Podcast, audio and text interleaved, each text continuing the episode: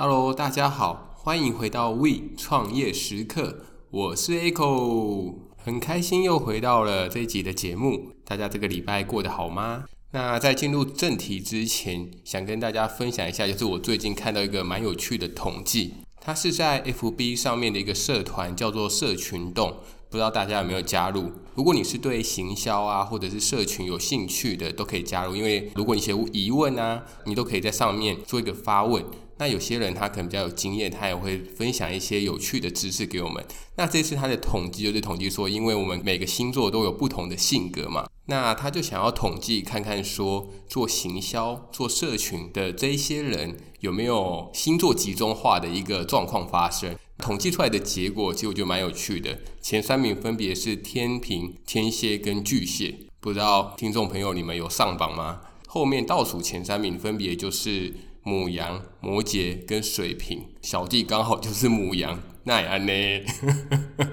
对，其实这些结果也是大家就是当有趣的统计就好了，也不用太在意。因为那时候我在想说，那会不会有母体上面的差异？可能就是某些会不会台湾刚好就是某些星座人特别多，所以导致会造成的这个结果的产生。那我就去看了一下，没错，前三名的如果以人总人口来看的话，前三名的星座排行分别就是射手、天蝎跟天秤。可能也会有人问说，诶，怎么会刚好是这三个星座？主要原因是因为我们在结婚的统计上面，非常多人是在春节的那时候结婚，十二月到二月之间。如果刚好你结婚之后，那也很快的、很顺利的有小朋友的话。怀胎十月来推算，那刚好就会以这三个星座为主，我觉得蛮有趣的啊。那大家可以去参考看看，是不是你身旁，就如果你刚好是在做行销的工作，那你身旁的同事是不是也刚好是这三个星座？这三个星座是不是有不同的特点？那大家可以去研究看看。就是你知道，如果是你的上司的话，那你就可以对症下药。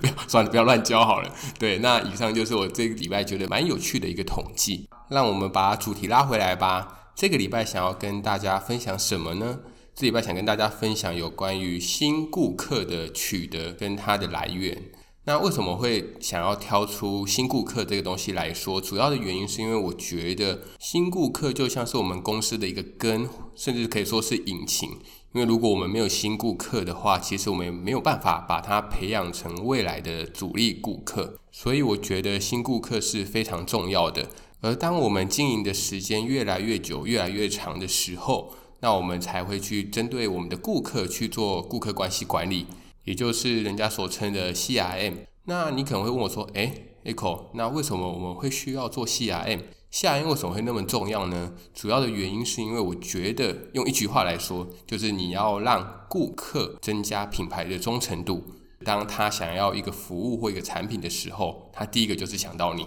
而在做顾客关系管理的时候，我觉得有一点非常的重要，就是我们会依照顾客的特性或者是他的贡献度。来做特性的分类，主要的原因是因为依照不同的顾客，我们可能会给他不同的诱因，然后让他过来嘛。举个例子来说好了，我会将顾客分成三大类。第一大类是首次到店的新顾客，那其实就是我们这一次想要 focus 的重点。第二个大部分就是主力顾客。啊，那这些主力顾客其实他就是对我们已经有，他已经有使用过我们的产品，或者是有来过我们的店，那他对我们是已经有一定的信任基础。再来就是第三种，就是曾经购买过，但是我们不知道什么样的原因，他却已经没有回来了，就是沉睡顾客。后面所说的主力顾客跟沉睡顾客这两种。我觉得它其实还可以再更加的细分下去。以主力顾客来说，因为它是我们主要的获利来源，所以我们其实还可以针对它，依照它不同的贡献度来做分级。举例来说，我们将顾客分成三个等级，那分别是在贡献度在三万以上跟五万以上的，那我们就可以依照这种贡献度的分级 A、B、C 这三级，然后给它不同的诱因或者给它不同的优惠。而帮他分级之后，其实还有一个好处，因为大家应该都有听过八十二十法则嘛，就是百分之八十的营业额会来自二十趴的顾客。那其实如果我们可以找出这一群主力顾客的话，那不管是在未来想要做行销，或者是想要做推广的时候，那这一群就会是我们最优先想要 push 的那一群。再来说一下有关于沉睡顾客的这个部分。沉睡顾客啊，其实他对于我们公司已经有一定的熟悉度，因为他曾经购买过嘛。只是说他现在已经没有在我们这边购买或者是消费了。所以沉睡顾客，我觉得他也可以把它分级。那他的分级就不是用贡献度，因为他已经没有来买了，所以我就会依照他的沉睡时间，可能说沉睡一个月以上，或者是半年以上。那依照他沉睡的时间，我们给他不同的诱因。有些可能已经沉睡了一年以上了，那我们想要让他再回来，我们可能就必须要有更大的力度，让他有更大的诱因，愿意从别的平台转过来也好，或者是突然想起来，诶，我怎么那么久没有在这里买了？让他回来也好，所以我觉得分级是真的有必要做的，而且唤醒沉睡顾客的几率比你找新顾客的几率还要高很多，所以真的要好好利用。那未来我们也会开集来讲一下主力顾客跟沉睡顾客，而这一集我们就是先将重点放在新顾客上面。那首先。我们先来讲一下有关于新顾客的来源，就是我们到底可以从哪些管道去找到新顾客，让他来消费或者是进店都好。这边我就是将新顾客的来源分成四大类。第一大类是过路客，顾名思义就是一些人潮、人流会经过我们店门口的这些人，那他可能会被我们店头所布置，或者是我们放一些菜单去吸引而进来的顾客。第二大类。就是所谓的传单客，就是我们可能会在捷运站、在车站，甚至是在路口去发传单。那这些被传单，或者是我们会附上一些折价券，被折价券吸引进来的顾客，就叫传单客。第三大类是我们的网络行销课，网络行销课就是我们所做的线上行销嘛，就是不管你是在 FB，或者是你请部落客，或是在 IG，或甚至买关键字广告。如果比较年轻，可能用 d c a r 或者是 PTT 等等这些你下广告的地方，你曝光的地方，因为这些曝光的管道而进来的顾客，我们就先叫网络行销客。再来第四大类，也就是最后的一个，就是 MGN，就是由旧顾客他们介绍来的顾客，可能说旧顾客来了，那他觉得这里非常棒，非常喜欢，所以当他的朋友有相同，可能说他刚好也想要吃咖喱饭，那他就会介绍。我们的餐厅给他，而这些顾客，我们就把它归类为最后一大类 MGN 的顾客。但这边想要跟大家分享一个观念，就是我们刚刚上面所说的这四种啊的任何一种情况，其实都是没有办法单独使用的。可能说，那我就选发传单就好，或者说我就把我的店面弄得漂亮一点，去找过路客就好。其实，因为现在的消费者他可以收集资料的管道非常的多，所以我们也没有办法用单一的形式就让他进来。为什么我会这样说呢？那我就举三个例子，下面的三个情境，那我们可以想想看，当我们有同样的情境的时候，我们是也会做同样的选择。首先，第一个就是你路过了一家店面，你觉得哇，这家店面的装潢非常非常的好看，非常非常对胃口，那你会马上进来吗？还是说你会先站在门口，先 Google 一下这家店在网络上面的评价是怎么样的，是几颗星？那我再进来吃呢？那再是情境二，就是你在路口、在车站的时候，你有拿到一个餐厅的传单，那你会因为传单上面的地案非常的漂亮，非常的有吸引力，你就马上过来？还是说你拿到传单之后，先看一下店名，然后网络上也搜寻一下这间它在网络上的评价是怎么样的？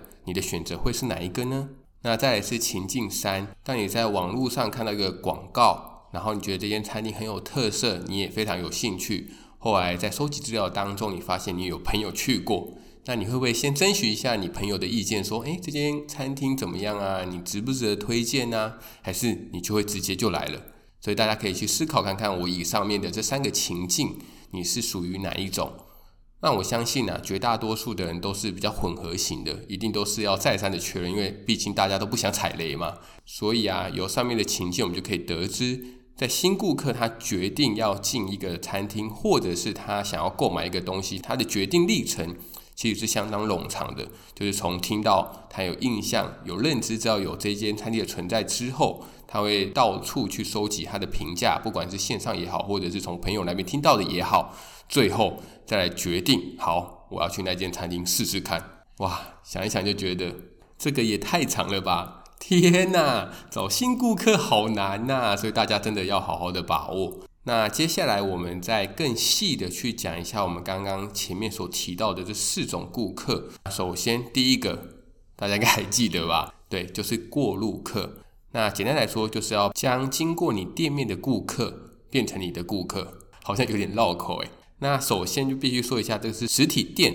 特有取得新客的优势，就是因为我们已经有一间店在这边了，所以当顾客走过来的时候，发现嗯不错，就会进来。如果是电商的经营模式的话，那就没有这种顾客的来源。过路客的部分呢、我觉得这边有两个重点。第一个重点是有关于人流的多寡以及人流的方向。这个部分在你选择店面的时候，其实你应该就要非常的清楚了啦。而人流的方向，我倒是觉得你可以拨空去四走看看。举个例子来说好了，假如你的店面是车站到办公大楼的必经之地，那你就可以去思考看看什么样的东西是这群上班族会喜欢的东西，那他可能看到这个东西，那他就会进来。再来第二个重点是有关于店头设计的部分。那其实，在上一集我们有提过，就是店头设计的一个重要性。大家如果有兴趣，可以去听看看。那店头设计它的重点就是你要如何去凸显你店的特色，而且并且你可以让人家一看到这间店的时候，就可以知道这间店到底是在卖什么，葫芦到底是在卖什么药。还有一个重点就是尽量可以把你的东西的价格可以放在外面。因为很多人其实他们都会在外面去看这一间店，他卖的东西，他卖的餐点是什么。如果你有标示价格的话，防止说有一些顾客他从外观来判断这家餐厅的价格，所以他就走掉了。不知道你有没有个经验？有时候我们在看一些很漂亮的餐厅的时候，心里会想说：哇，这间餐厅一定很贵，所以你连进去都不敢进去，损失了这群人，这群顾客，不是相当的可惜吗？再来第二大群，就是把拿到传单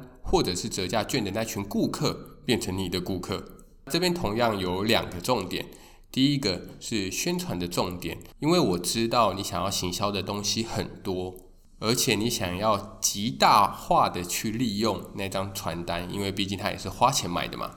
举我们咖啡厅当例子好了，可能我想宣传的有新菜色的宣传、活动的宣传、课程的宣传，或者是场地的宣传。那这时候你想想看，如果你把这四个东西都挤一挤、挤一挤，挤在同一个传单当中，顾客拿到这个传单的时候，效果会好吗？其实还是有点失焦的，因为他根本不知道你想表达的重点是什么。这边就会建议大家在做在设计传单的时候，只要一次只要宣传一个重点。想想看，这一张传单的目的，真的太多的重点，反而会让人家不知道你想要表达什么，而丧失了这张传单的效果。而发传单的这个部分呢、有一个地方我也想跟大家分享一下，因为我这几个礼拜其实也有在外面发传单，我所挑选的地方其实就不是在车站或者是在捷运站附近，而是在我们的路口，就是我们前面的红绿灯。你可能会说啊，那么近，那么近发传单有什么用？No no no，其实我在发传单的时候，我发现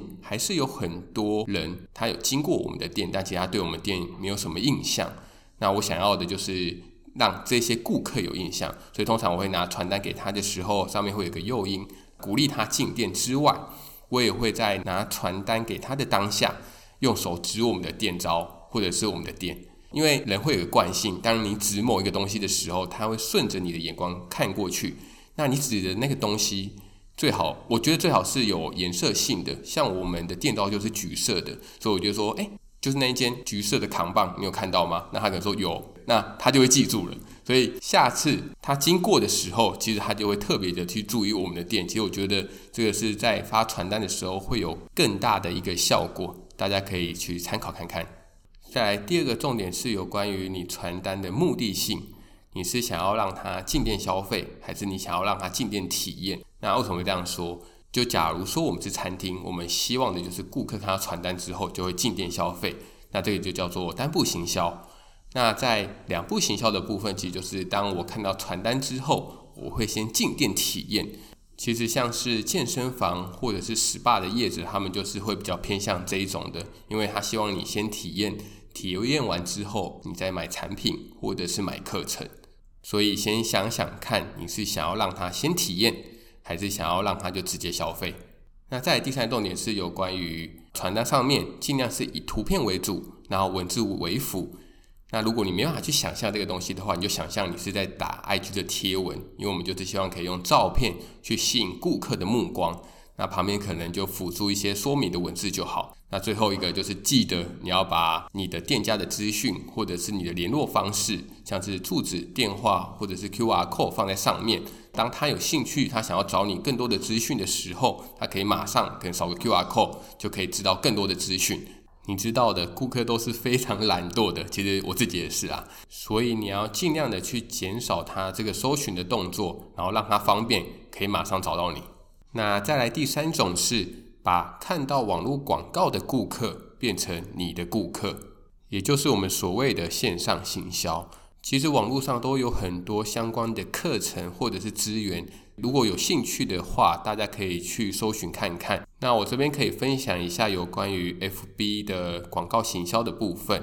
那我觉得 FB 它的功能真的是非常的强大，主要是因为它可以依据你粉丝团，就是在你粉丝团按赞的这群人，然后去建立类似的受众。主要它的逻辑是，他觉得在你的这边按过赞的这些人，他可能有一些共同的兴趣，然后他他依照这些共同的兴趣。去推广出所谓的类似受众，然后让你去下广告，因为他认为这样的话，你成功的几率也会比较高。其实你想看看，这逻辑好像也没错啊。有相同兴趣的人，他喜欢的东西应该是差不多的，所以我们就会针对这些人，然后去下广告。再来第二个部分，以餐厅来说，我觉得不管你的 FB 或者你的 IG 的预算下得多多，其实你还是要拨出另外的预算来请部落客。其实我觉得布洛克真的是非常重要，主要原因是因为会有利于 SEO，就是在搜寻你的时候，你的文章就会跳得比较前面一点，并且 IG 或者 FB 啊，其实它会随着你的时间性，可能说你很久之前请他的，那你的文章就会越洗越下面，越洗越下面，其实它的效果是递减的，并且也记得一定要去做 A/B test，主要原因是因为网络上面的变数太多了，那你要怎么样去评估你这个广告所带来的效益呢？那你就必须要去设定两组受众，然后去比较这两个，你才会知道在这两个相较之下，哪一个是比较好的，然后并且去不断的优化它，你才能够为你的店带来越来越多的效益。好啦，那再来就是最后一大类，第四大类就是让口耳相传的客人变成你的客人。这边的话主要会有两种。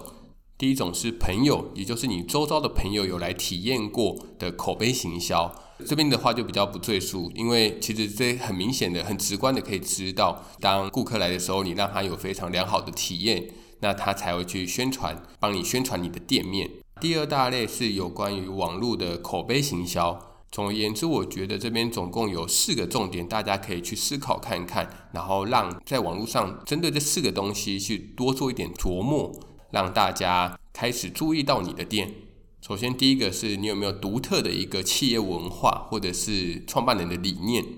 那第二个部分就是你的 CP 值，你的产品的 CP 值是不是够高的？那第三个是，当你想要宣传活动，那你可以有一个限时，我就知道宣传这个限时的活动，诶，太晚来可能就买不到喽。然后最后一个就是你的商品的款式是不是特别的，是不是非常新的？主要就这四种，那大家可以去思考看看，如果是以你自己的店家的话，这四种你可以做怎么样的发挥？好啦，那上面林林总总说了非常多新客的来源，不知道大家有没有开始跃跃欲试，想要开始去找很有动力的想要去找新客呢？最后这边再做一个小提醒，就是上面所说的这些操作方式啊，大家都可以去操作看看，这没问题。但是就是这个但是。不管你是选择什么样的模式来宣传你的店，来招募新客，其实都不可以去脱离你所要传达的主要理念。不行，你在网络上说的是一套，但是你在传单，嗯，你在那个传单上面写的又是另外一套，这样其实会造成混淆。那这边有一个小 tip 可以协助大家去想出自己店内的一个主要理念，你去试想看看，当你想要下关键字广告的时候。会想要挑什么词？主要原因是因为当你需要付钱出去的时候，你有花费要出去的时候，你就会更审视的评估你们的餐厅主要所要带给大家的理念，所要带给大家想要传达的东西是什么。好啦，那以上就是我们本集的内容啦，希望大家会喜欢。同样的老话一句，就是如果你觉得这一集的节目对你是有帮助，然后刚好你周围身边刚好有朋友想要创业的话，欢迎你分享我们的频道给他。那如果你还没有评论、还没有评分的朋友，也希望可以鼓励我一下，然后在 Apple Podcast 上面评分，或者在任何平台上面评论或者评分，不管是你的建议，或者是你想要写鼓励的话，都非常欢迎。因为我也想要知道你们有没有什么样的建议可以给我，那我就可以。更加的精进这个频道。那另外，如果你在 FB 或在 IG 上面还没有追踪我们的朋友，记得要赶快追起来哦。OK，让我们下次再见喽，拜拜。